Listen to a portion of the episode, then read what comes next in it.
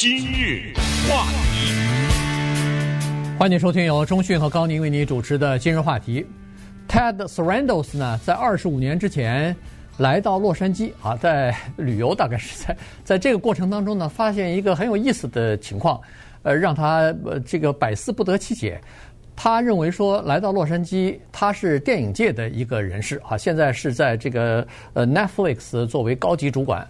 那么当时呢，他说这是一个世界的电影中心，好莱坞全球有名，这是呃电影界人士到来到了洛杉矶，来到好莱坞，这是带着带着一种朝圣的心情。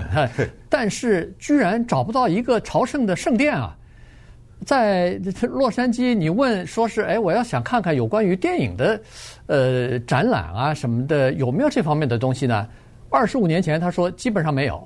有的都是一些零星的啊，这儿有一些，比如说，哎，临时的，这儿有一些这个电影的道具、服装展览，那儿有一些什么蜡像馆，也就是仅此而已。在洛杉矶明星大道啊，对不对？哎，然后在环球影城啊，对，在洛杉矶能代表好莱坞或者电影的，就是刚才说的明星大道和环球影城。在环球影城，它有一个 tour。但是那个 tour 呢，基本上就是有一点儿这个空的什么拍拍摄的场景，然后让你坐个火车看看那个呃一会儿火山爆发了，一会儿地震了，反正就是。而且关键是他那个展品全是他的呀，全是环球电影公司他的产品啊，是，对不对？是。他没有迪士尼的产品，没有什么的。对，他就是没有一个叫做。电影历史的这么一个展览，经典的电影的里边所使用的，不管是道具啊、服装啊，嗯，某些演员使用过的一些东西啊什么的，嗯、这些珍贵的历史的这些呃文物也好，这些收藏品也好，没地方看。于是呢，他就当时就纳闷儿啊，说为什么洛杉矶不弄一个电影博物馆呢？嗯，这个梦呢做了一百年，我们都听说过。好莱坞的一个叫做电影影艺协会，这个影艺协会呢是一九二七年创办的。一九二七年，当时电影呢还相对的来说是一个年轻的艺术，但是它夺取人们娱乐生活空间的速度是迅雷不及掩耳啊，简直就是迅速的如洪水一般的呢，就扩散到全球去。所以它作为一个。后来，人们娱乐休闲生活的一个相当主要的部分和文化的一个特别重要的一个构成，有非常大的影响力。从一九二七年到现在二零二一，这差不多再加上几年就一百了嘛，对不对？没错，没错。却居然没有刚才说的这个圣殿。说到圣殿这个字，一点都不夸张。有多少人把一些好莱坞的明星当神看呐？嗯。那有的见了见了以后就晕倒了，对不对？那都有啊，对不对？是，是供着啊，贴着他们的海报，对不对？然后提到哪些名字，简直就像是这个人跟你有点什么关系似的，其实也没什么关系。所以有这么一个朝拜的圣地是至关重要。那本能的人就说怎么回事啊？那二十几年到一百来年弄了个博物馆有什么难的呀？它就是难，有各种各样的艰难和险阻，和各种各样不可思议的障碍。其中之一，就是这个地方的人，每个人都有自己的想法，都自以为是。嗯，这些人得了吗？对不对？对。那扔出来那个名字，他说我导演过什么，我演过什么，我曾经在整个的技术当中有过什么贡献。每一个人都对这有一个想法，你不听我的，我甩耙子了。我不干了，我不干了也就算了，我还给你设置障碍。然后你这个电影博物馆里面怎么会没有我 Tom Hanks 啊？嗯，我的贡献，我这举例啊，人家 Tom Hanks 没有这意思。我 Tom Cruise 怎么会不列在里头？哎呦，这这么多年来我这么有贡献，你怎么把我的名字没写在里头啊？你想想，对，这怎么弄啊？这个博物馆你要得罪多少人呢？你要弄的这个博物馆，刚才说的 Ted Sarandos 为什么提他的名字？他现在是九月三十号。在威尔士大道上正式开幕的好莱坞电影博物馆的董事会主席，他 他就是有资格来做这一个整个的博物馆的开场的人物。所以今天呢，我们就给大家介绍一下这个博物馆，它历经险阻，到最后是怎么成功的，怎么建起来的。而且我们洛杉矶从九月三十号开始就正式的多了一个。重要的景点，几乎是所有的人啊，本地人和外地人将来都会要去看一看。如果你是一个影迷的话，如果你对电影这个艺术感兴趣的话，这个地方几乎是不能不去的一个地方。对，九月三十号，这个梦呢，百年的梦呢，要终于要圆了啊，就是等于是呃，这个梦想呢变成真实了。呃，因为这个刚才说的好莱坞的影艺学院啊，他们经过太多的东西了，光是构思，光是想要建这个电影院，就已经想了好几十年了。但是要盖以这么一个博物馆，太艰难哈。所谓的艰难，刚才说的还是内部的事情呢，内部呃这个各种各样的意见分歧啊等等。还有其他东西呢？你比如说钱呢？对啊，要盖这么一个博物馆，尤其是在好莱坞附近盖，这不便宜啊！这要多少钱呢？现在看上去呢，至少是好几亿已经花下去了。现在是四亿八千多万吧？对，四千四亿八千。当时的他们在二零一二年决定要盖这个博物馆，买了地的时候呢。当时的预算是两亿五千万，嗯啊，结果一直不断的在超啊，所以呢，呃，这个两亿五千万一下子一会儿就打断了，一会儿打断，一会儿变成三亿六千万了，然然后就到了四亿了，所以呢，这个是钱的问题。同时，在洛杉矶要盖要施工，这里头又有一些后勤，就是各种各样的问题吧，所以，呃，拖了很久啊。在这种情况之下呢，原来在二零一二年他们是宣布两亿五千万。二零一七年建成落成啊，这这个五年计划，然后我们靠着两亿五千万，但后来突然发现两亿五千万，连找一个法国的设计师设计一个总体的这个呃这个博物馆都不够。呃，这个法国设计师呢，当然非常的有名啊。首先呢，影艺学院是这样的，他们先把地给买下来，买了这块地，这个是一个蛮有名的过去的一个著名的百货商店哈。对，他把这块地买下来以后，May Company 顺便说一下啊，这个在老老的洛杉矶人都知道，这个是非常著名的一个建筑。买下这块地以后呢，找设计师，找了法国设计师啊，呃，付了巨笔的设计费呢，让他交稿。设计师呢，在二零零八年，因为那时候赶上经济危机了嘛，哦、对不对？哎，设计师把稿交上来以后，大家就觉得非常棒啊。可是呢，就偏偏在这个时候发生了金融危机。等金融危机发生的时候，他们就跟这个法国设计师说：“哎呦，真的不好意思了，这哪能干呀？现在 这饭都可能吃不上。这开玩笑，就是说现在呃整个全球都是陷入到这么一个经济风暴当中去，我们怎么可能大兴土木盖这个东西？不好意思了，您这个设计费呢，该多少咱们也交了啊，咱不能让您干白工。”当然，他们肯定有签约了，就是如果真的按照你这盖了，给多少钱？如果不盖的话，有多少钱？这肯定不会是原价了哈，就一分不差，就就给了他一部分钱。然后呢，割下来了，一割割到了二零一二年。到了二零一二年的时候呢，钢琴出场，是吧？这个人一定要重点介绍一下，因为法国那个设计师呢叫那个 Paul 什么 Bach，这个名字很难念哈。他的那个搁浅了以后呢，就找到了。一个更有名的人，Renzo Piano，Renzo Piano 钢琴，这个姓哈，他是意大利的设计师，就把他来拢进来，跟咱们加州的一个叫做呃 Zoltan Pali 哈，对，他们俩交给你们两个来设计。好，那稍等一会儿我们再看一看，今天我们要讲的这个九月三十号开幕的，就是他们俩设计的，对，主要是 Piano 设计的，咱们看一看这个是怎么一个情况。日话题，欢迎继续收听由中讯和高宁为您主持的今日话题。洛杉矶在 Wilshire 大道上的这个电影博物馆啊，九月三十号下个星期呢就要正式的对外开放了啊，所以这事儿其实在洛杉矶来说是一个挺大的事儿。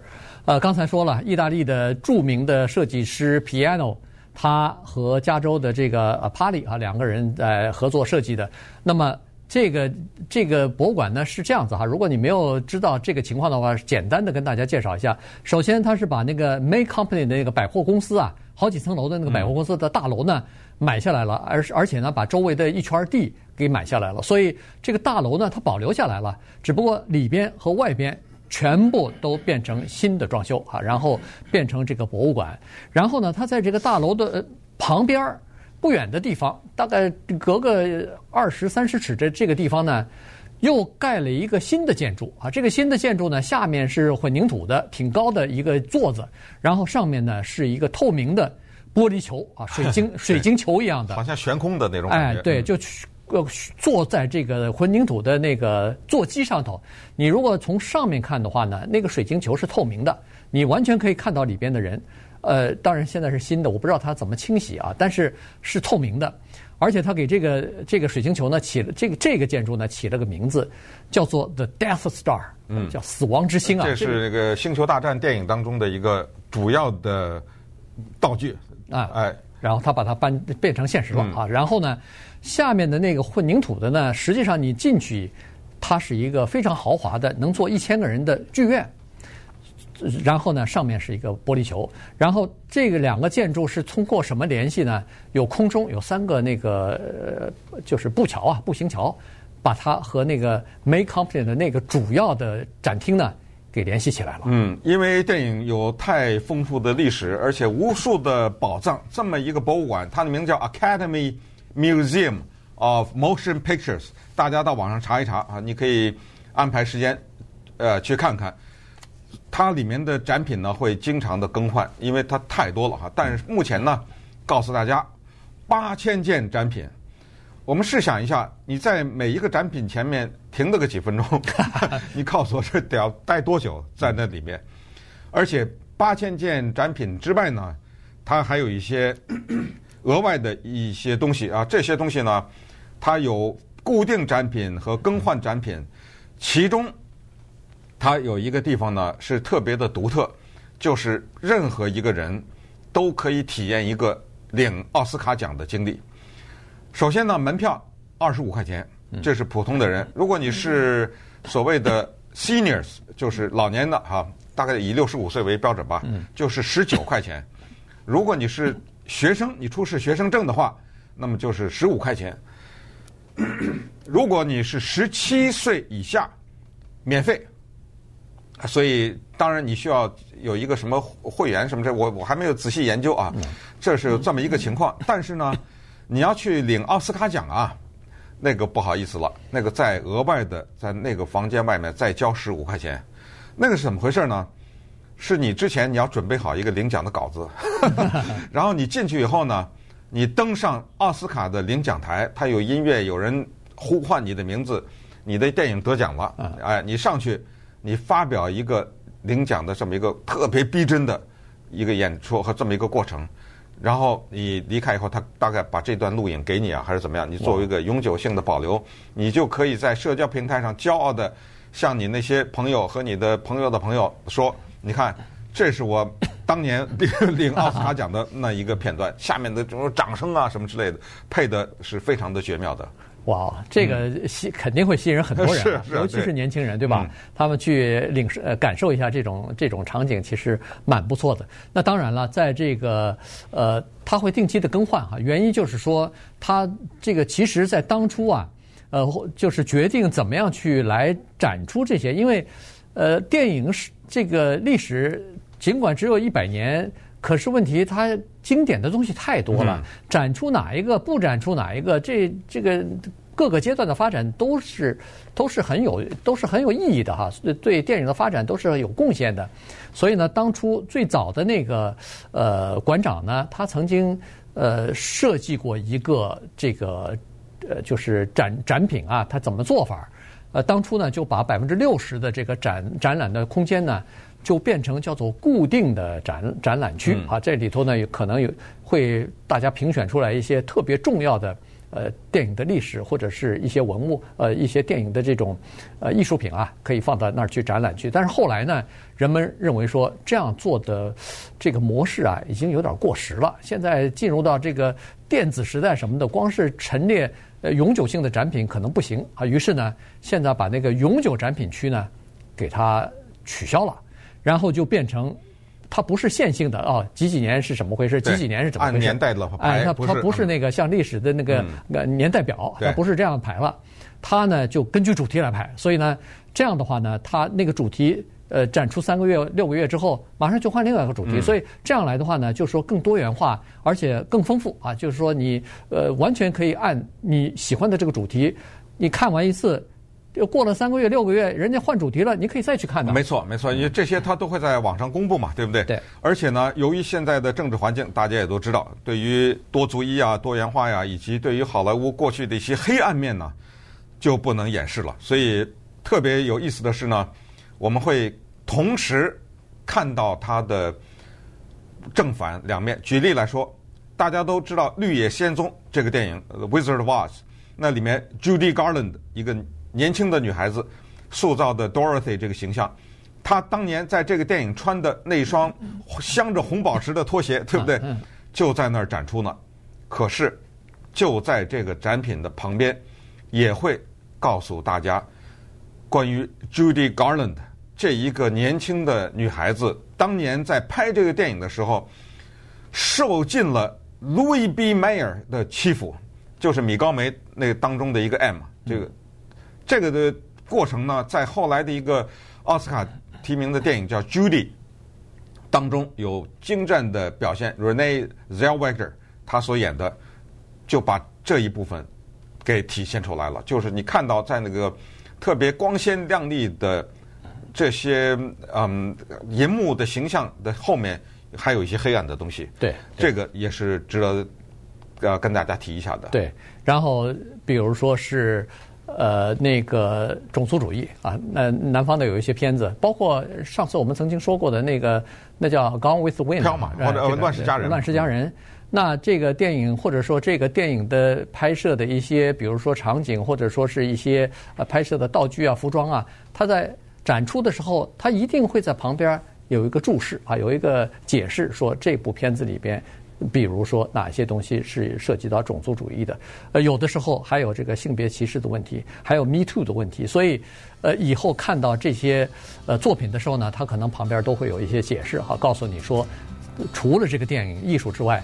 那这个导演、这个演员他又发生过什么事情？嗯，所以对对。顺便说一下呢，就是好莱坞电影博物馆呢，他们也非常紧张，因为呢，他们怕被另外一个博物馆抢了风头啊。那个另外一个博物馆呢是卢卡斯，就是《星球大战》的创造者啊，他的博物馆叫做 Museum of Narrative Art，叫做叙事艺术呃博物馆。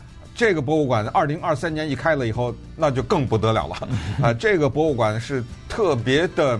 现代化，而且这里面有非常刺激的东西。它是由北京出生的设计师马岩松所设计的，清华大学建筑系的教授。这个博物馆万一抢了他的风头的话，这个他们也非常的紧张。所以，其实我觉得不必担心，因为两个人各有各的特色，对，对不对？主题也不一样，只是给我们洛杉矶增加了更多的可访问和参观的原因。